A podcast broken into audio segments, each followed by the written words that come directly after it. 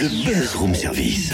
À côté de chez vous, il y a forcément quelqu'un qui fait le buzz. Vers l'infini et au-delà Tu sais quoi, Cynthia? Non. Je suis prêt. Je suis chaud patate. Allons-y. Oui, mais prêt à quoi? Et tu m'as dit demain c'est un buzz avec un cousin québécois. Alors je t'ai trouvé tout ce qui touche à ça. Est-ce que tu veux écouter? Ah bah oui, vas-y. Alors, première chose. Wouhou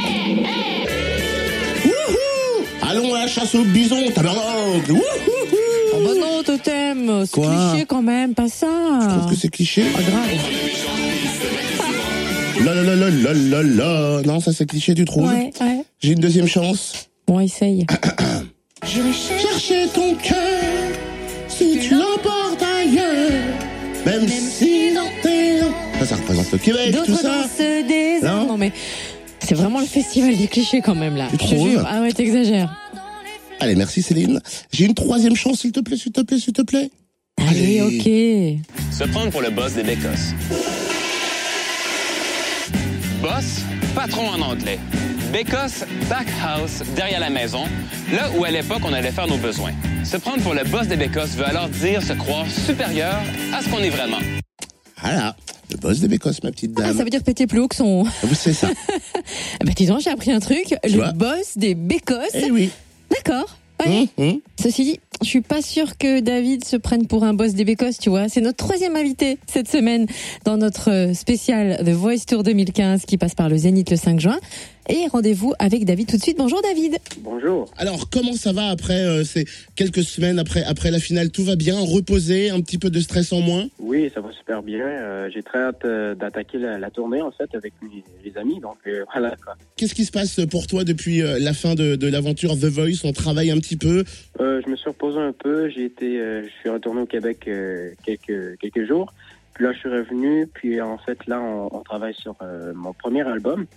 Donc voilà, on travaille là-dessus. Je travaille avec des compositeurs ici de France. Puis je compose aussi un peu. Donc c'est, on travaille mon album. T'étais voulu de travailler tout de suite sur ton premier album? Ben, en fait, moi, je dis, je dis toujours qu'il n'y a rien qui, qui se passe pour rien. Donc, euh, c'est ça. Non, c'est ça. Il n'y a jamais rien qui arrive pour rien.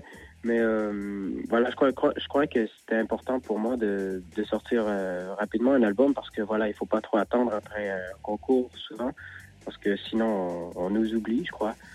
Puis euh, voilà, pour moi c'est important. On oublie un candidat comme toi avec cette particularité euh, d'Elvis Presley. Cette image pour toi, elle était, elle était voulue? Tu, tu, tu, tu aimerais t'en démarquer pour euh, pour ton premier album ou c'est quelque chose de totalement assumé que tu vas assumer jusqu'au bout? Euh, ben, en fait, pour mon premier album, euh, c'est des chansons originales euh, en français. Puis euh, il va sûrement y avoir des titres en anglais aussi. Euh, mais on- pour le Elvis, euh, en fait, euh, avec The Voice, j'ai été à The Voice surtout pour euh, justement prouver aux gens que j'étais capable de chanter autre chose que du Elvis. Mais aussi pour trouver mon, ma propre sonorité euh, dans la musique, donc euh, mon propre style de ce que je voulais faire. Puis j'ai trouvé, en fait. Puis euh, voilà, mais Elvis doit toujours rester mon, mon, mon idole à la musique, là, c'est certain. Comment a été vécue ton aventure de Voice au Québec?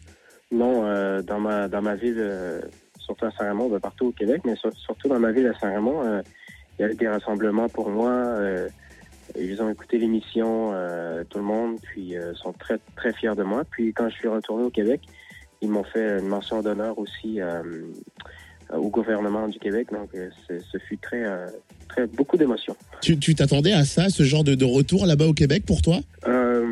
Ben un peu parce que voilà, The Voice c'est c'est gros, c'est international, puis donc voilà, je m'y attendais, mais ça, ça me touche vraiment beaucoup.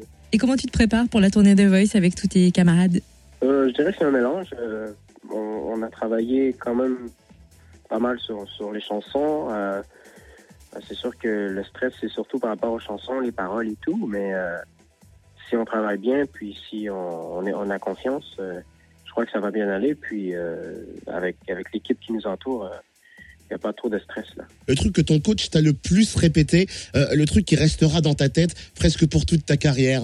Je crois que c'est de rester soi-même. Ouais. Euh, Mika me répétait souvent reste toi-même, puis euh, n'aie pas peur de, de, de te lâcher, quoi. De... Voilà. Et quel est le cadeau le plus improbable que tu as reçu d'une fan? Euh, je me souviens que j'ai reçu en cadeau d'une femme, euh, c'est comme un, un- un petit Elvis euh, miniature euh, qu'on met dans la voiture, donc euh, qui balance de partout là. Ah ouais Il y a des petits chiens qui balancent la tête de partout, il y a les petits Elvis. Merci en tout cas David, croisons les doigts pour ce premier album. Et demain c'est Kiki? C'est le grand gagnant, notre franc-comtois Lilian.